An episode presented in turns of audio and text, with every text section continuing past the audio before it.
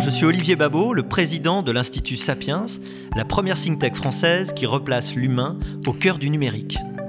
Le Talk Sapiens, c'est une fois par mois une discussion approfondie entre experts pour mieux comprendre les grands enjeux de ce siècle qui commence. Pour ce dixième talk Sapiens La Tribune, le thème sera l'utopie d'un monde sans contact. Nous avons le plaisir de recevoir, outre votre serviteur Olivier Babot, François Monbois, président de la FEVAD euh, sur le e-commerce et la vente à distance. Et comme d'habitude, les propos seront animés, orchestrés par Philippe Mabi du journal La Tribune.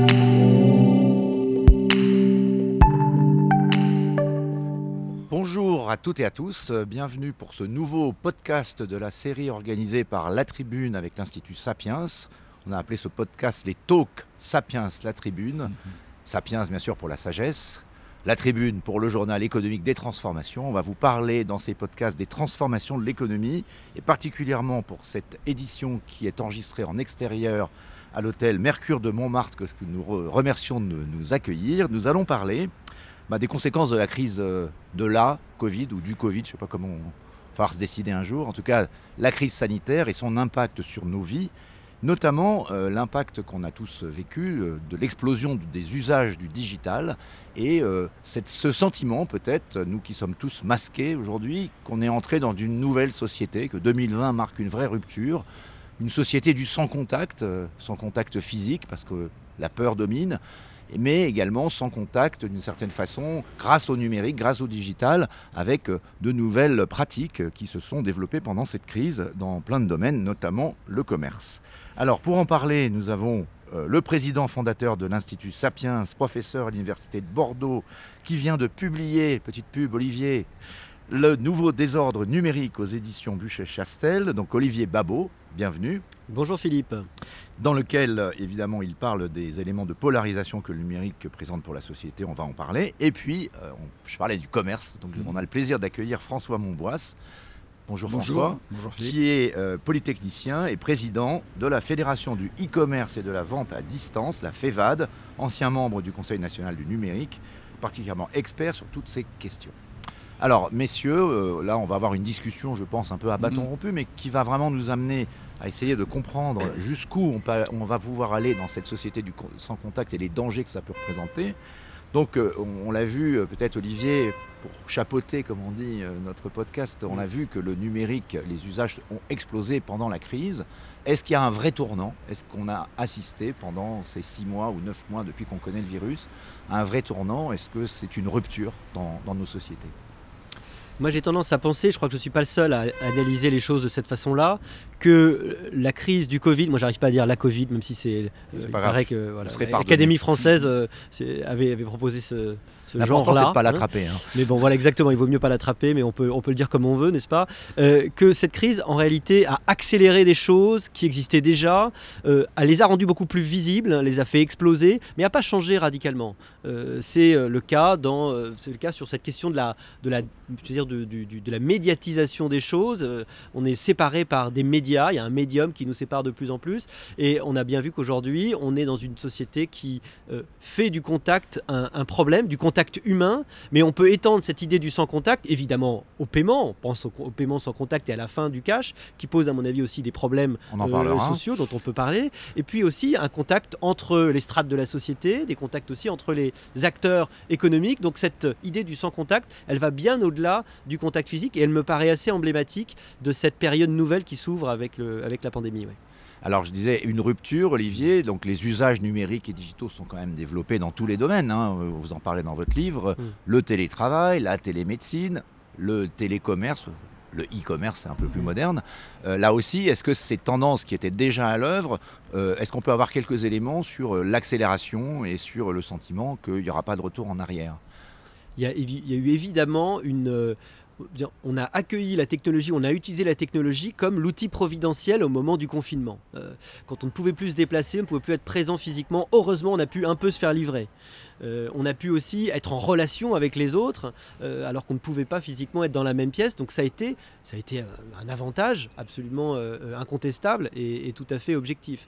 mais maintenant, la question c'est celle des conséquences à plus long terme sur une société qui durablement va remettre en cause la présence du contact physique. Et sur le contact physique, pour commencer par lui, il y, a une chose absolument intéressante, enfin passionnante à mon avis à souligner, c'est que des études de psychosociologie ont montré combien le fait de toucher quelqu'un avait euh, déclenché une sorte de mécanisme de, solidarité euh, humaine. Alors, je, en, deux, en, deux, minutes, je, vous raconte l'expérience. On vous demande de l'argent dans la rue. Soit on vous touche un petit peu l'avant-bras, soit on vous touche pas l'avant-bras. Quand on vous touche pas l'avant-bras, le taux d'acceptation, c'est 28% dans les expériences qui ont été faites. Si on vous touche l'avant-bras, uniquement ça, un, léger toucher de l'avant-bras, c'est 47% d'acceptation. Il y a quelque chose qui se passe dans notre cerveau au moment du toucher physique qui est euh, de l'ordre, euh, bah, c'est assez inexplicable, hein, mais de la solidarité entre, ah, entre espèces. C'est ce qu'on appelle la part d'humanité qui est en nous. Exactement, ça déclenche le toucher déclenche la part d'humanité qui est en nous. Et donc ça déclenche évidemment la question euh, à l'inverse. Est-ce que l'absence de toucher enlève cette part d'humanité qui est en nous? Bonne question, alors peut-être bonne transition, mais pour parler mmh. avec euh, François Monbois, euh, bien sûr, de e-commerce, mais peut-être déjà de façon générale, votre vision de cette crise, effectivement, est-ce qu'elle nous a un peu déshumanisés? Est-ce que les outils technologiques qu'on a à notre disposition nous ont pas un petit peu trop distancés les uns des autres?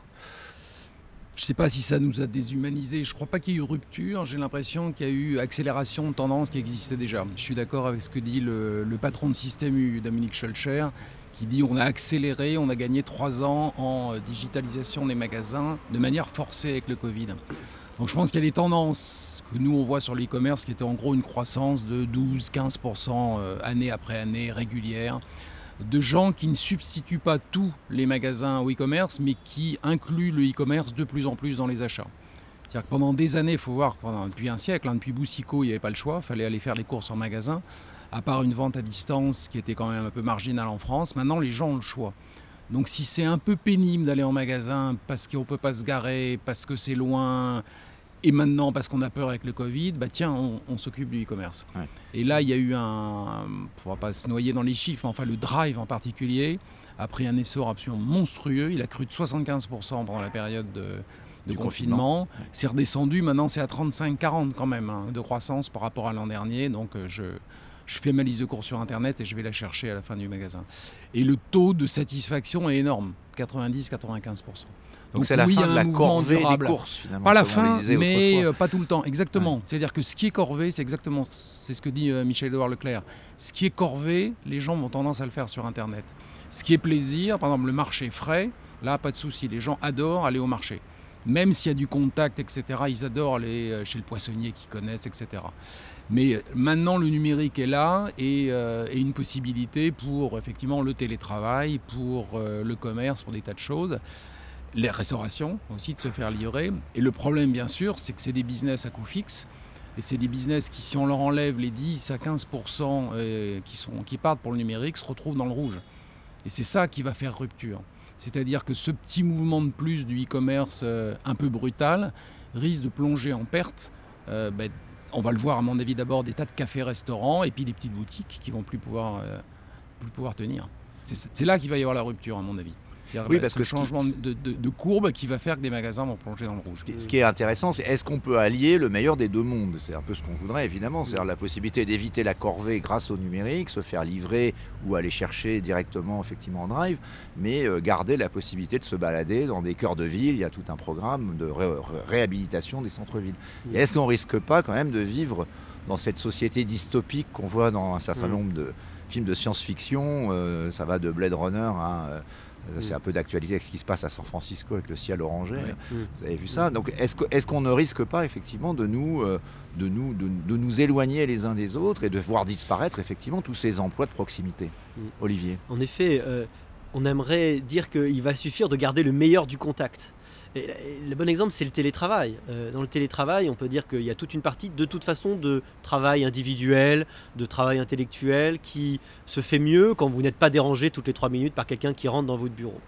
Et puis il y a toute un, une part de travail, de, de collaboration, mais qui est très difficile à définir, qui se fait dans les réunions, mais pas seulement. Mm. Parce qu'on sait très bien, la sociologie du travail montre très bien que ça se fait à la machine, Machine à à café, que ça se fait dans ces moments de convivialité, d'autour, d'entre-deux, ce moment marginal euh, de la socialisation qui est souvent le moment fondamental de la coopération et de l'habitude de travailler ensemble. Et le risque, c'est qu'on n'arrive pas à recréer ces façons de travailler qui sont différentes où on va garder le meilleur. Donc on risque de garder, euh, euh, aussi, enfin de, perdre le meilleur en, perdant ces éléments euh, qui étaient effectivement un peu su- superfétatoires de la, coopération au bureau.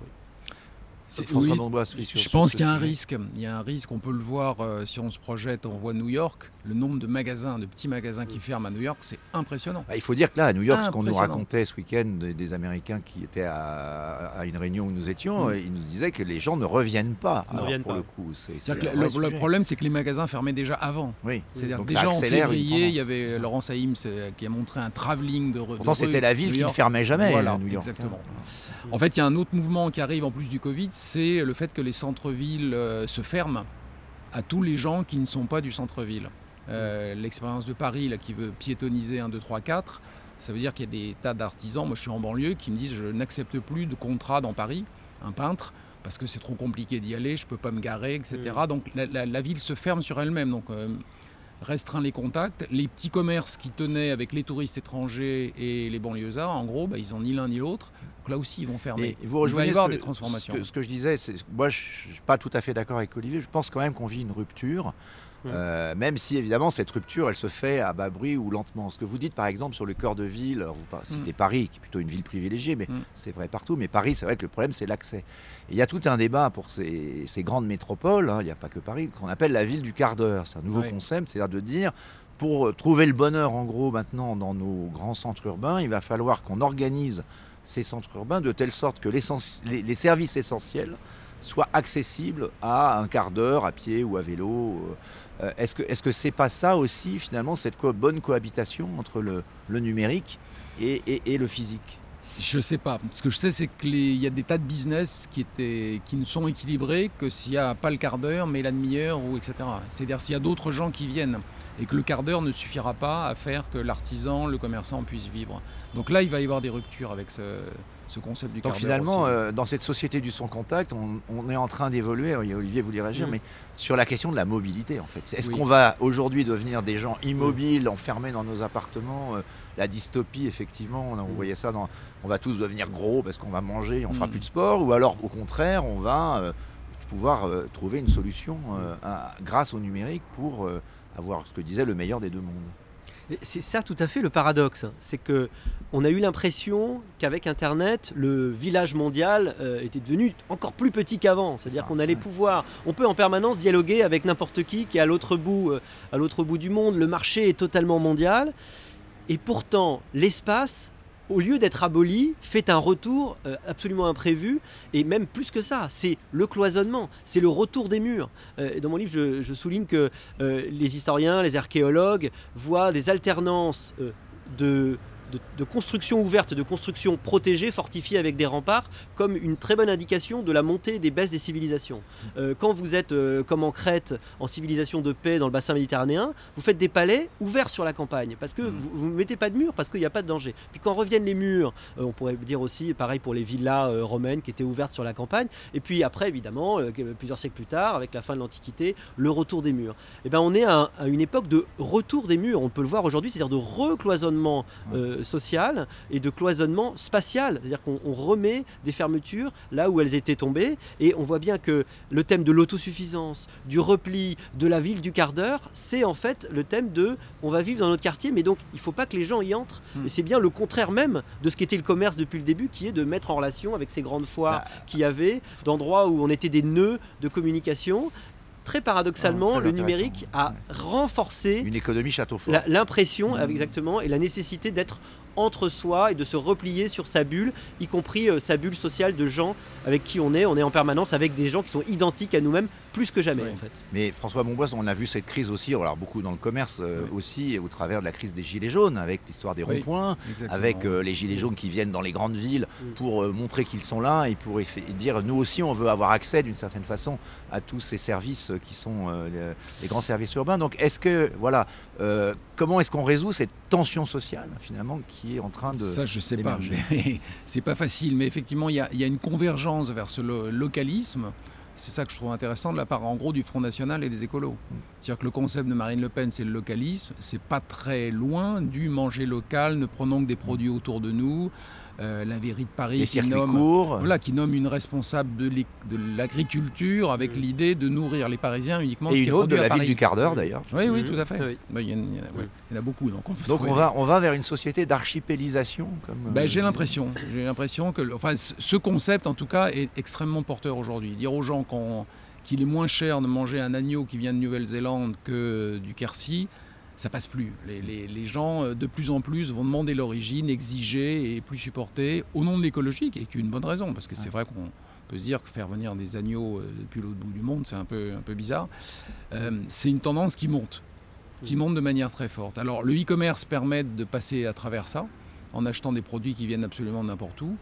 Mais là aussi, il y a une demande, euh, même sur les sites, sur les grosses plateformes, de savoir d'où viennent exactement les produits. Bien sûr, il y a, il y a- il y a- il y a Il y a cette euh, application écologique. qui devient presque un terme générique, Yuka, Oui. Mm. et, et qui va aller aujourd'hui vers des questions d'environnement, Oui. de- d'origine. On veut même faire un Yuka du Made in France, Voilà. voire du Made in chez moi. C'est ça finalement qui pourrait être euh, l'avenir aussi. Mais euh, c'est une rupture totale parce Ouais. que dans l'automobile, enfin vous en avez parlé je crois dans une autre étude, il y a les allers-retours des pièces de rechange, etc. dans la fabrication d'une voiture font qu'on peut absolument pas dire qu'une voiture vient d'Italie ou d'Espagne ou des États-Unis. Donc le monde est fait aujourd'hui avec une interconnexion totale des économies, d'où le problème du Brexit, hein, du Ouais. détricotage, enfin c'est pas le seul, mais de, de la Grande-Bretagne du reste de l'économie. Donc si on va vers cette société, c'est une rupture totale. Et on ne le réalise pas bien, mais on est sur, euh, par le bout de l'écologie, à mon avis, de, oui, effectivement, cette ville du quart d'heure, on, on bouge plus trop, etc. Ça a des conséquences terribles. Oui, Phi- Philippe euh, parlait du- des, des Gilets jaunes. euh, la carte du vote Rassemblement national Hmm. se superpose parfaitement à la carte du temps de trajet pour aller au boulot. hein. Hmm. 75% des gens, pour aller au travail, ils prennent, ils prennent la voiture, on peut le savoir. Ouais. Et évidemment, les Gilets jaunes, c'est cette espèce de crise de la marge. La crise de, la crise de la marge de gens qui se sentent repoussés aux marges, Mm. qui voient d'ailleurs très physiquement euh, repoussés aux marges, qui n'ont plus accès au centre-ville et de centre-ville qui, euh, en même temps, se ferment justement à la, à la Mm. communication et qui donc, du coup, se, se rendent bien compte qu'ils n'ont plus accès à la même, euh, au, au même degré de confort. Donc, c'est encore, encore une fois, le- la- le- l'espace fait un retour dans un monde qui, par ailleurs, grâce au numérique, a cru qu'il l'avait aboli. Et il fait un retour du point de vue de la ségrégation spatiale, qui est de plus en plus forte, ségrégation spatiale, sociale. hein. Les sociétés, de plus, de plus en plus, peuvent s'expliquer, les différences d'opinion, les différences de positionnement, s'expliquent en fonction de l'organisation des territoires. Un petit peu comme euh, quand on a créé des TGV ou des autoroutes, euh, on pensait qu'on allait désenclaver des endroits, et en fait, très souvent, euh, les métropoles urbaines, même régionales, aspirent la vie qui est dans les territoires. Donc ça a eu l'effet inverse en fait. La mise en communication n'a pas désenclavé, elle a aspiré la vie qui pouvait y avoir et elle a encore plus vidé les territoires. Donc on est bien là dans cette, espèce de, de différence qu'on n'arrive pas, à, à régler entre euh, des territoires euh, qui sont, euh, qui sont esselés et qui sont en fait paradoxalement plus éloignés que jamais et euh, des, des centres-villes où peuvent aller les gens qui en ont- en ont évidemment les moyens et qui euh, ont accès à, à toute la, à toute la palette des services euh, mais, et qui ont intérêt à se replier sur eux-mêmes. En même temps, il y, a- il y a un paradoxe, parce qu'on parle depuis tout à l'heure d'une société du sans contact, donc on a dit le télétravail, la Mm. peur d'aller dans les magasins, euh, le paiement sans contact, bon, ça c'est... Après tout, pourquoi pas, ça change pas grand-chose, on n'a pas besoin de taper son code à la limite. On voit donc cette tendance-là. Puis d'un autre côté, quand on regarde euh, à la moindre occasion, les gens vont s'agglutiner. Euh, on l'a vu pendant les vacances, hein, ils étaient tous euh, sur les mêmes plages, ils ont redécouvert la France, mais il y avait évidemment du coup plus de monde, plus de Français en France. Ils sont dans les bars, voilà. Donc il y, a quand même une sorte de paradoxe. D'ailleurs, on a du mal à comprendre. On porte le masque dans la rue, mais pas quand on est au restaurant, y Mm. compris en terrasse. Est-ce qu'on n'est pas quand même dans une forme de schizophrénie entre, euh, entre l'un et l'autre? Je, vais laisser François euh, répondre, mais euh, on, est des animaux grégaires, euh, on est des Mhm. animaux euh, collectifs. Euh, vous savez, quand on naît, on n'est on pas fini. C'est-à-dire que si tu laisses un petit cheval et que tu l'éloignes de sa, de sa mère, il aura un comportement chevalin. Un chat, c'est pareil. Il n'aura pas besoin de voir des congénères pour avoir le comportement de, de son espèce. Et l'être humain a ça de particulier qu'il n'acquiert de comportement que dans le contact avec les autres. Mhm, et nous ne sommes nous-mêmes que dans le contact avec les autres. Donc cette abolition, cette idée qu'on va pouvoir euh, abolir euh, les rapports et que à cause de de- du Covid, de la Covid, on est obligé euh, justement de limiter au maximum euh, les rapports avec les autres. Même nos politiques qui a dit attention dans vos rapports intimes, etc. Mm. Enfin, c'est, on, Canada. c'est- c'est- on est, on est à, Ouais, à la l'amour phase est du délire. Au. Canada, C'est- il faut mettre le masque enfin, c'est absolument ouais. impossible, c'est absolument inconcevable et c'est même là pour le coup c'est, c'est la dystopie. euh, je sais pas, on en a même pas vraiment imaginé. C'est-à-dire seul face à l'État, euh, seul dans sa petite cage à On lapin. va faire des bébés éprouvettes. C'est insupportable, voilà, à faire des Ça, bébés éprouvettes parce que c'est moins sale sans doute. Oui, je, je suis d'accord avec ça. Je pense qu'il y a une notion importante, on en a un peu parlé, c'est la notion de plaisir. C'est-à-dire que les gens sont prêts à être ensemble quand il y a du plaisir. Plaisir d'être au café, à regarder un match de foot ensemble. À Marseille, hier soir, il y avait un monde de fou dans les rues. C'est pas très Covid hier soir. Ah mais ils avaient gagné, attendez, contre battre, le PSG, ça, ça se fait. Donc quand il y a du plaisir, on est prêt à le faire. Si c'est la nécessité, on avait parlé des courses corvées au début, alors là non. Si on peut faire du sans contact pour éviter les courses corvées, on le fait. Par contre, tout ce qui est fête de famille, les, gens sont prêts à lever des barrières. Euh, ce qui me fait revenir au point du début, c'est a, je pense pas qu'il y ait substitution de l'un à l'autre, en tout cas dans le commerce. Euh, Je pense que les gens augmentent la part des achats qu'ils font de manière numérique. Mais je, je dis que malheureusement, ça peut suffire à faire tomber dans le rouge certains magasins qui vont fermer, ça c'est clair. Mais magasins qui étaient déjà pas sur une bonne pente, si vous vendez du textile euh, multimarque dans une petite ville euh, un peu sinistrée parce que l'usine a fermé, de toute façon, euh, vous êtes mal parti. hein. Vous n'avez pas la puissance de frappe de Zara et H&M, vous n'avez pas de site internet et il y a moins de clients. La, la première raison de fermeture des commerces, il y a eu un très bon rapport de l'inspection générale des finances il y a deux ans, ça reste qu'il y a moins de clients. C'est-à-dire que la, la ville s'étiole. Euh, soit il y a eu un changement du plan urbain de circulation qui fait qu'une rue euh, perd ses clients, soit l'usine a fermé, etc. Ça, ça reste la première des données. Hmm. C'est pas, c'est pas forcément le, le commerce digital. Ben, le commerce digital, prendre- il est là en fond tout le temps, mais il, il croîtra euh, un petit peu. Là, il a pris un coup de boost avec le Covid. En étant cynique, on pourrait dire que on a fait les gilets jaunes, ça n'a pas bien marché. La grève SNCF, ça n'a pas bien marché. Mais là, le Covid, ça a marché. Ouais. C'est-à-dire que les deux premiers n'avaient pas vraiment fait de coup de boost au e-commerce. Et le troisième événement, là, oui, c'est c'est clair. Alors qu'est-ce que vous observez, François, comme tendance dans le monde justement du e-commerce? On voit aussi que les technologies, de nouvelles technologies sont en train d'apparaître euh, qui pourraient rendre ce e-commerce moins justement distancé et moins plus hu- humanisé. Euh, on- Ouais. on, on a aujourd'hui euh, quand même des technologies qui, qui- qui sont en train d'a- d'arriver, la 5G peut-être aussi, qui permettra d'avoir une expérience, si je puis dire, digitale bien, bien, bien meilleure. L'expérience est considérée comme bonne à part les gens, voire très bonne. Le smartphone est le gros vecteur d'accélération. Parce que contrairement à un desktop, bon, on l'a tout le temps avec soi, on peut tout le temps communiquer. Les sites, pour la plupart, ont adapté leur, euh, leur, leur site pour le smartphone, parce qu'il faut tout changer. Il suffit de regarder les leaders. En gros, vous pouvez montrer qu'un seul produit par page sur Ouais. le smartphone. Ce qui encourage les grosses marques, parce que vous n'avez pas le temps de fouiller en détail ce que vous achetez. Donc l'expérience d'achat est considérée comme bonne euh, sur le e-commerce. Ce qu'il faut améliorer, euh, c'est les points de contact dans les magasins, mais c'est ce que font maintenant la plupart des grands réseaux. C'est-à-dire, ils vous proposent la livraison gratuite, le pick-up en magasin, le retour gratuit en magasin. Ils y ont intérêt, bien sûr, hein, parce que ça leur permet d'optimiser la logistique. Ils livrent en palette au lieu de livrer en paquet individuel, et puis d'essayer de faire un achat supplémentaire quand les gens sont là. Oui, parce qu'on ne le dit pas assez, c'est vrai qu'on est, on est parfois critique, mais ce développement du e-commerce, ça développe aussi des emplois nouveaux, euh, notamment dans la logistique. Alors pas Oui. toujours des emplois faciles, mais euh, avec Non, non, le débat sur Amazon euh, et la robotisation, mais quand même qui, Non, qui non, crée ça déploie des emplois nouveaux et ça permet aussi à des tas de petits magasins de vendre.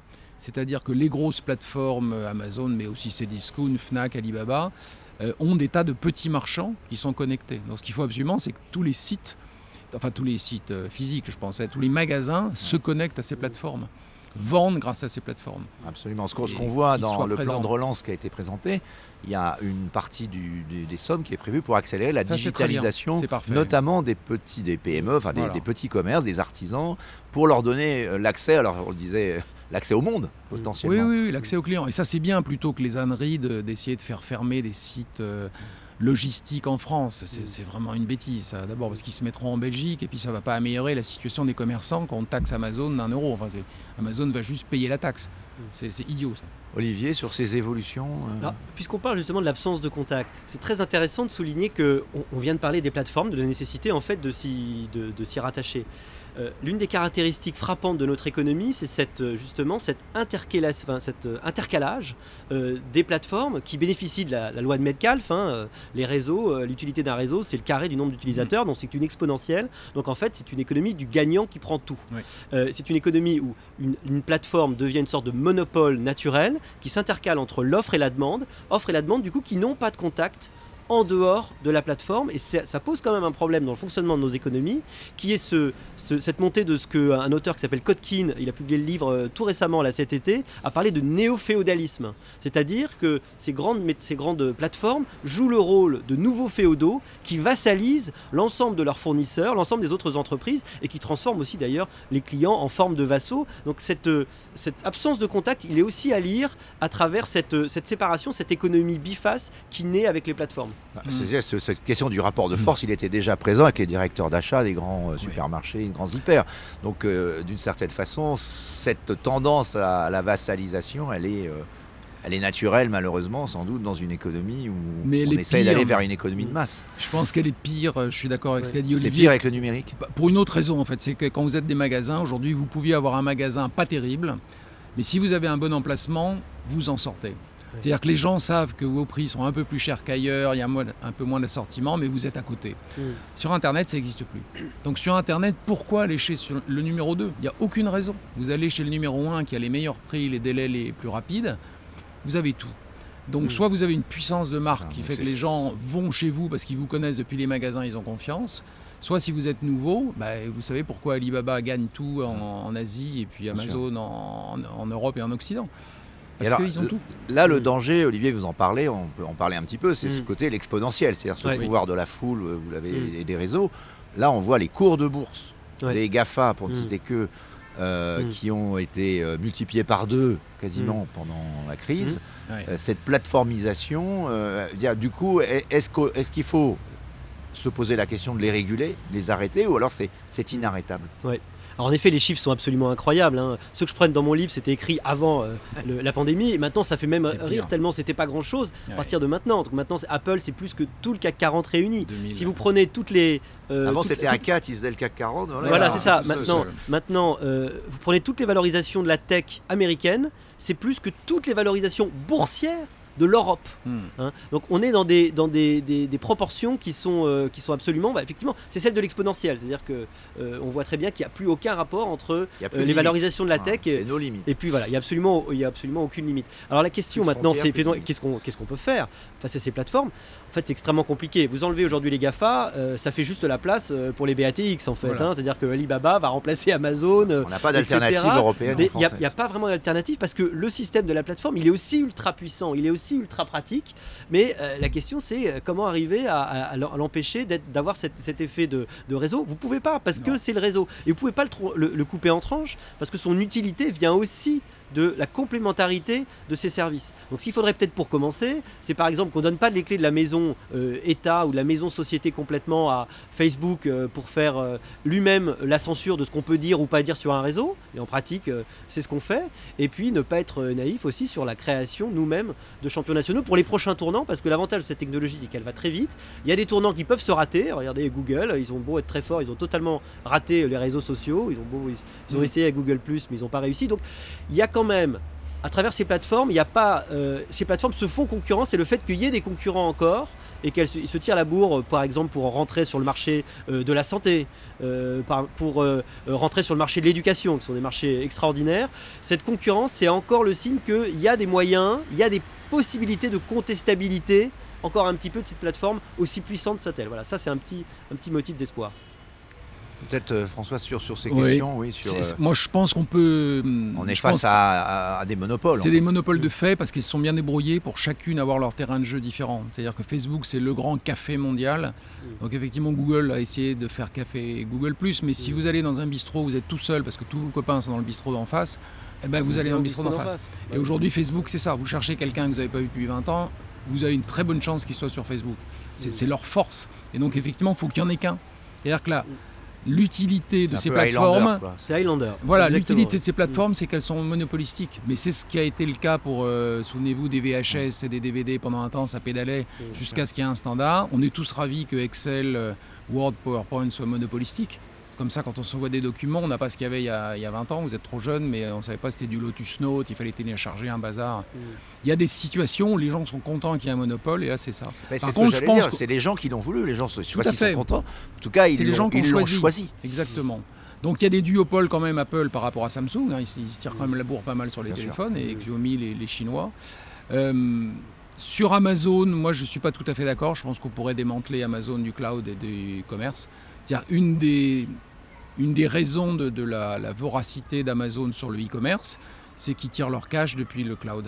Et le cloud, c'est pas le même Oui, parce business que pendant des e-commerce. années, Amazon Oui. ne gagnait pas Voilà. d'argent. Et maintenant, ils en gagnent pas mal. D'abord, ils en mais gagnent, pas- ils, ils pas en gagnent en e-commerce. Avec des marges très faibles dans le commerce. Non, non, oui, mais regardez les marges du Carrefour et d'Auchan, c'est pas mieux. Donc, dans le commerce, c'est c'est un métier de peu de marge. Mais au- en Amérique du Nord, ils gagnent de l'argent sur le e-commerce. Ils n'en gagnent pas en Europe parce que c'est une terre de conquête pour eux encore, mais ils en gagnent énormément sur le cloud. Donc on pourrait très bien, enfin on, le- problème c'est qui va faire le on. Ah. Ça peut être que les États-Unis qui n'ont aucun intérêt à démanteler les GAFA. Bien sûr. Parce que je suis d'accord avec Olivier, derrière les GAFA, c'est les BATX. C'est-à-dire que les gens qui râlent contre les GAFA, il n'y a pas le choix. C'est les BATX qui attendent que ça. Olivier? Et puis la dépendance, elle existe déjà. C'est-à-dire qu'aujourd'hui, on ne peut pas imaginer que Google s'arrête de fonctionner en France. C'est-à-dire qu'il y a tellement Non. de gens qui utilisent Google, qui travaillent avec Google, qui ont des mails Google, etc. Si vous enlevez les services de Google, concrètement, la France est bloquée. C'est-à-dire qu'il faut Bah, On a essayé de créer réaliser. une alternative européenne qui Non, mais s'appelle ça- oui, et ça- n'a pas marché. Certes, mais ça, ça- ça prendrait du temps. C'est-à-dire qu'aujourd'hui, à l'instant T, ça prendrait beaucoup de temps d'en sortir. C'est pas comme si euh, vous coupiez un simple fournisseur et vous n'avez pas d'alternative. Les alternatives existent, mais elles sont longues à mettre en place. Et donc il y a ce, ce problème-là, c'est cette dépendance de fait. Et effectivement, les gens choisissent. C'est one click away, mais on n'a pas intérêt à faire le one click Non. away parce que ce, ce- Oui, mais est-ce qu'il n'y a ce pas un rôle à un mécanisme- moment donné des pouvoirs publics, de régulateurs? Regardez euh, euh, sur la santé, on crée un hub de la- des data, euh, ça s'appelle F Data Hub, et on confie le cloud à Microsoft, alors qu'on pourrait très bien essayer de faire émerger un champion euh, du cloud, euh, OVH. euh, OVH notamment, qui, qui- mais qui n'a pas été choisi parce qu'il, paraît-il, n'était pas prêt à offrir le même niveau de, de service. Ouais, Donc en fait, c'est là, toujours cette question d'exponentielle, c'est-à-dire que comme ils sont les meilleurs dans tout, euh, Bah, ce qui est vrai, c'est qu'une fois que tu as de l'avance dans l'exponentielle, il faut Ouais. un tout petit peu d'avance pour que vous soyez mille fois meilleur que celui qui Mm. arrive.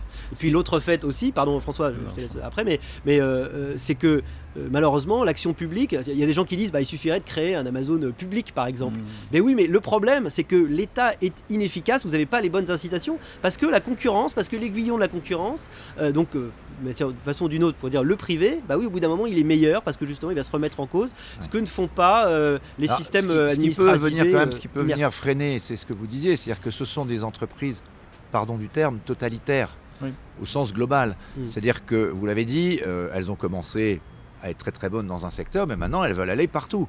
Euh, ces grandes entreprises euh, elles veulent demain nous éduquer, Mm. elles veulent aller dans l'éducation, dans l'université, Nous assurer, elles veulent nous assurer, elles veulent peut-être entre guillemets nous soigner. nous transporter. Euh, elles, veulent, elles voudront nous transporter. Le grand rêve, évidemment, on n'en est pas encore à la téléportation, Mm. mais le grand rêve euh, technologique, en tout cas, c'est d'offrir l'application euh, qui va unifier Mm. finalement tous les, les services de mobilité et donc qui viendrait, entre guillemets, ubériser nos acteurs, les acteurs nationaux. Donc voilà, il y, a- il y a quand même un- à un Mais- moment donné euh, la, la question de jusqu'où on, peut les pouvez laisser même aller plus loin parce qu'en fait, elles veulent nous faire vivre plus vieux. Leur- Oui. la, la vision de Brim et Page, c'est euh, l'homme augmenté qui Les, vivra les mille ans. libertariens de la Silicon Valley. Mais, Mm. oui, Voilà, ils ont pris un coup avec le Covid quand même. oui, oui.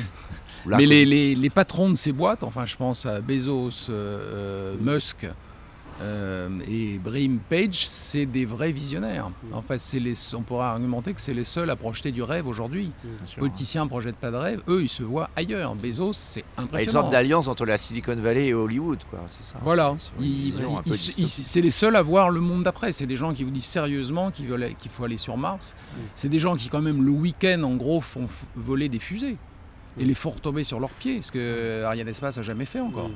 C'est quand même, c'est des sûr. gens Oui, totalement impressionnants. Mm. Donc, je- moi je trouve que c'est presque rassurant que ce ne soit pas des sociétés un peu administratives, fonctionnalisées, sans personnalité, mais c'est des, des sociétés qui tiennent par des patrons totalement charismatiques. Olivier, cette Jobs. tentation totalitaire oui. et, et- et- et que peut faire la société face à ça ou... La, la logique de ces entreprises, c'est d'être la porte d'accès sur le monde unique pour nous Mm. et la porte d'accès unique du monde sur nous. Et de faire payer le passage. Parce que le maître de l'accès a toujours été celui qui a le pouvoir. Et puisqu'on parle du pouvoir, le lien est absolument à faire avec euh, la contestation, non pas seulement des pouvoirs économiques dans tous les secteurs, mais à la fin la contestation du pouvoir politique lui-même. Je parlais de Facebook euh, qui fait la, la, la censure de fait sur ce qu'on peut dire et ce qu'on ne peut pas Mm. dire, sur ce qui est considéré comme vérité ou ce qui est considéré comme mensonge. Au bout d'un moment, se pose la question, euh, quasiment qu'elle le veuille ou non, du fait que le service ultime, c'est aussi, euh, je dis souvent le service ultime c'est la santé, mais je devrais dire le service ultime, c'est le pouvoir politique, c'est l'organisation de votre bien-être. Euh, Quand une société, euh, effectivement, s'occupera de votre santé, de votre assurance, de votre vie à long terme, de vos transports, finalement, bah, est-ce qu'on a encore besoin d'un État Ou plus exactement, est-ce que ces sociétés ne sont pas l'État elles-mêmes Et on sait très bien que dans les Silicon Valley, il y a cette Mhm. idée-là de créer Est-ce que l'individu que nous sommes, finalement, parce que ça nous apporte en même temps des services, on n'est pas déjà dans le Munich euh, technologique et numérique Est-ce qu'on n'a pas déjà, d'une certaine façon, abandonné, renoncé à nos à contrôler nos vies? On est prêt, on a l'impression quand même qu'on est prêt à leur céder énormément. On le voit dans la question des données. Mm. Euh, on, on- on- on nourrit euh, ces, ces grands géants du numérique euh, par les données qu'on leur. euh, Alors c'est vrai dans le commerce en Mhm. particulier. Tout à fait. Dans le commerce, les gens l'acceptent euh, plus facilement parce que, euh, en gros, on vous- si Amazon vous dit vous avez lu ça et ça, je vous conseille un troisième On livre. va avoir un meilleur service. Voilà, et puis c'est ce que faisait le libraire du coin quand il vous connaissait bien, donc c'est pas un souci. Euh, là où c'est un souci, effectivement, c'est quand tout se croise. Mais est-ce que on pourrait pas argumenter qu'en France, on est au contraire tellement tétanisé par le secret des données de santé que la Sécu a toutes ces données depuis des années et qu'on n'en fait strictement rien? Bien sûr, bah, on aurait pu le faire n'en fait euh, rien. de, de nous-mêmes. Euh, voilà, on ne on le a fait pas. raté toutes les occasions. Parce que c'est compliqué techniquement aussi. Parce que Bien pour analyser le big data de 60 millions de Français, il faut sans doute être un des GAFA ou des BATX, sinon on ne peut pas le faire.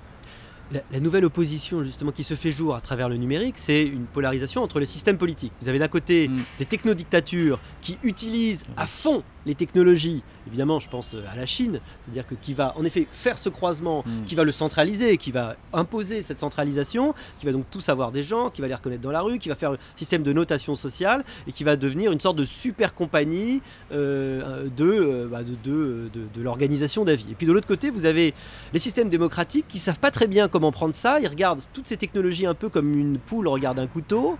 Euh, elle est complètement fascinée par ce truc-là. Et en fait, aujourd'hui, les conséquences, on parle de- de- de- d'absence de, contact, c'est on est tous enfermés dans notre bulle et qu'on a des démocraties qui sont totalement déliquescentes où la, la qualité du débat démocratique euh, a complètement chuté. On est devenu incapable de débattre, de faire émerger du consensus. On a plus des oppositions de plus en plus violentes entre des, euh, des croyances, qui, enfin des, des- des idées, des, opinions qui se présentent comme des, comme des croyances quasiment religieuses. Et euh, regardez récemment l'arrêt de la revue Le Débat, paraît emblématique de cette fin du débat justement, d'un débat public qui n'existe plus, qui est une confrontation de plus en plus violente.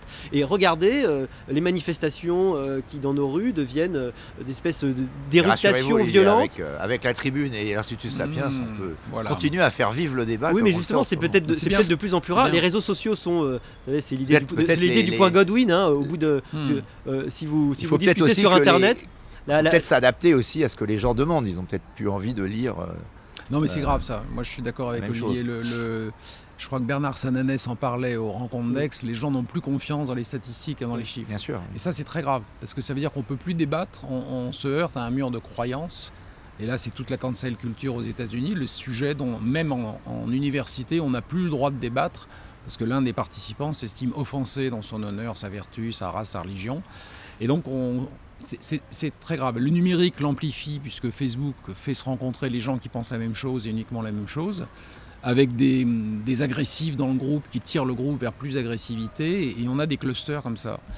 Et c'est vrai que le, poids de Facebook, là c'est pas les GAFA, c'est Facebook qui est vraiment sur ce sujet, euh, dans la campagne américaine va être encore très important euh, cette année, comme il y a 4 ans. Je crois que d'eux-mêmes ils ont annoncé qu'ils ne s'occuperaient pas de politique, mais uniquement la dernière semaine, parce qu'ils savent bien le, le rôle énorme qu'ils ont à, euh, disons, à propager des thèses qui sont pas vraies, mais auxquelles les gens adhèrent parce qu'ils les croient.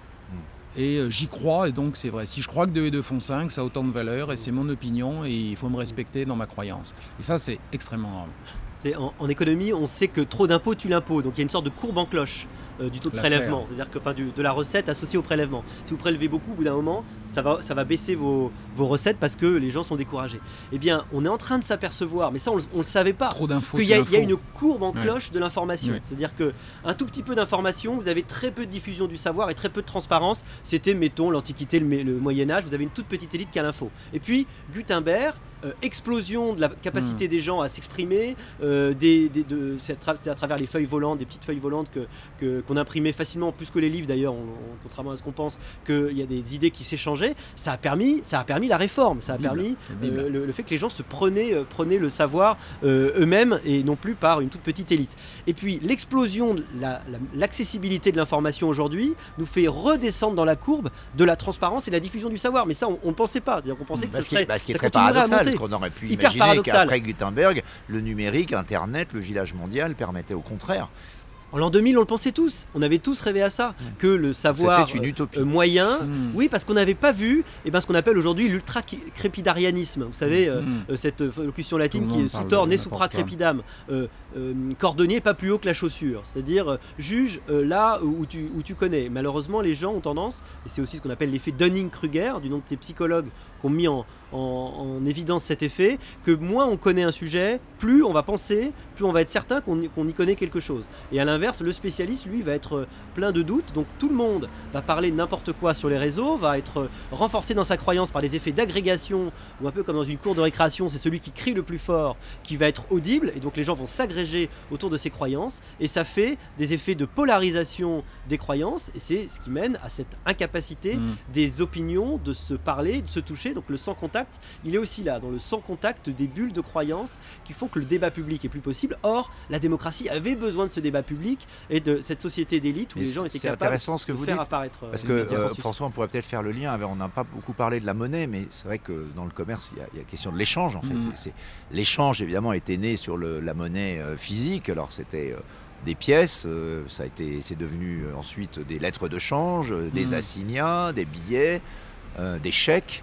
Aujourd'hui, des cartes de crédit, et puis on est en train de dématérialiser euh, dans certains pays, de façon très extrême d'ailleurs, la monnaie. Est-ce que ça, c'est euh, finalement l'expression de cette, cette, nouvelle société? S'il n'y a plus de matérialisation de la monnaie, ça veut dire qu'on va vraiment vers une société complètement euh, est-ce euh, est qu'on est libéré ou est-ce qu'on est au contraire plus fragmenté ouais, Je sais pas. Pour moi, c'est un autre sujet que, que, le sujet dont parlait Olivier, qui est le fait qu'il n'y a plus de hiérarchisation en fait des, des, opinions, que toutes les opinions se valent, donc tout le monde peut parler de n'importe quoi, n'importe quel sujet, et, et, et c'est un danger. Je suis d'accord.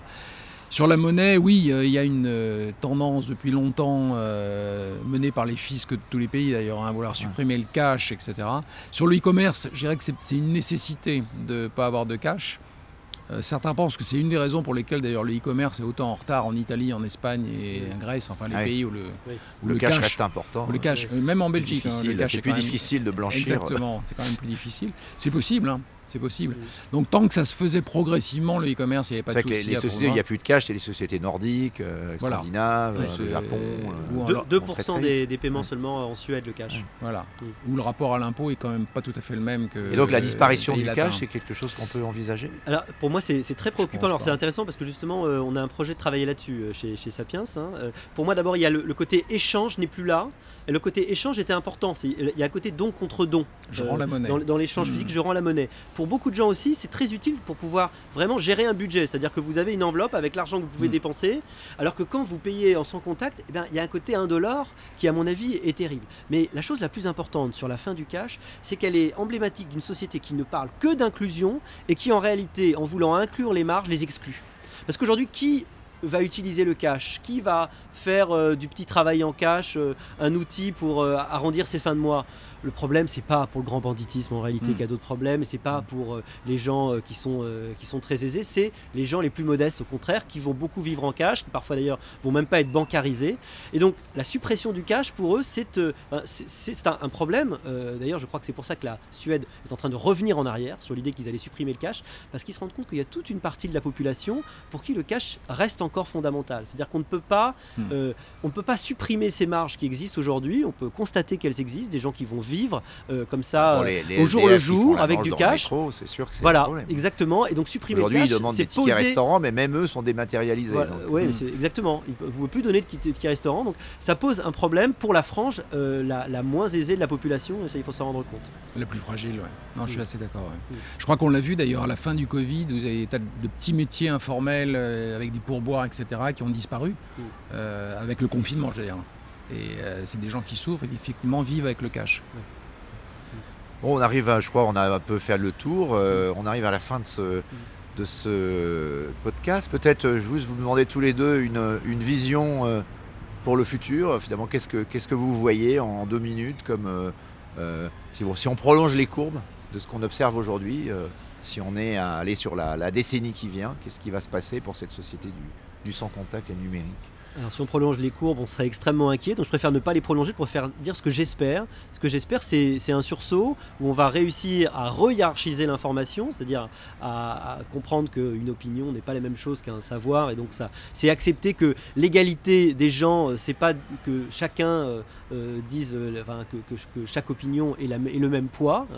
C'est pas parce qu'on est égaux en tant que citoyen que chaque opinion n'a pas même poids. Il faut qu'on reprenne en main aussi notre formation, notre cognition, qu'on devienne des athlètes de la cognition, parce qu'au siècle cognitif, si on veut être un travailleur, un consommateur et un citoyen responsable, et si on veut que la société n'explose pas et que cette polarisation ne continue pas, il faut chacun qu'on devienne euh, bah, des athlètes de la cognition et de la formation, et qu'on sente tout, tout au long de notre vie. Donc c'est ça, ce que l'État devrait nous répéter tous les jours, c'est cultiver euh, votre cerveau au moins autant que vous devez cultiver euh, votre corps pour éviter euh, l'obésité. L'éducation numérique pour empêcher que le désordre devienne un chaos numérique. ça, Exactement, pour résumer. ouais. François, un mot de conclusion? Oui, euh, sur le commerce que je connais mieux, il faut trouver un équilibre et trouver une harmonie entre un commerce sur Internet qui va continuer de croître, c'est clair, et des magasins qu'il faut préserver. Et donc les magasins vont devoir trouver un, équilibre euh, avec euh, une partie du chiffre d'affaires qui leur échappe. C'est pas simple. Mais les actions cœur de ville sont des bonnes idées, c'est-à-dire se concentrer sur quelques cœurs de ville. La, vivre. digitalisation euh, peut être un, un outil finalement, peut être aussi. Alors, la digitalisation doit être utilisée par tous les commerces pour avoir accès à leurs clients où qu'ils soient et pouvoir les livrer, ça c'est clair. Euh, La digitalisation doit être un outil aussi pour redynamiser des zones rurales en mettant la fibre partout, pour que les gens puissent ne pas être obligés d'habiter en centre-ville, mais puissent aller. Je pense qu'il va y avoir un mouvement de gens qui ont envie d'habiter à la campagne en fait. Qui ça, ça commence. oui. ça commence, et puis avec le télétravail, les gens se disent, mais finalement, pourquoi j'habite en banlieue à une heure de mon travail si je peux le faire en étant à deux heures euh, à la- dans une maison carrément à la campagne? Donc je pense qu'il faut utiliser positivement, Olivier a raison, il faut que l'État utilise positivement le numérique pour ça. Euh, et sur la cognition, moi je le mettrais comme vraiment distinguer euh, la science, euh, les faits des commentaires. Il y a un trop grand amalgame qui est fait entre les deux. Euh, pour revenir à ce que j'ai dit tout à l'heure, le, le fait que les gens ne croient plus les chiffres, ne croient plus les statistiques, c'est extrêmement inquiétant. Là, là c'est politiquement extrêmement inquiétant. Donc ça, il faut le changer. Bien, mais merci beaucoup. Il est 46 minutes, on a tenu le, le timing. Merci beaucoup. Merci. À la prochaine fois.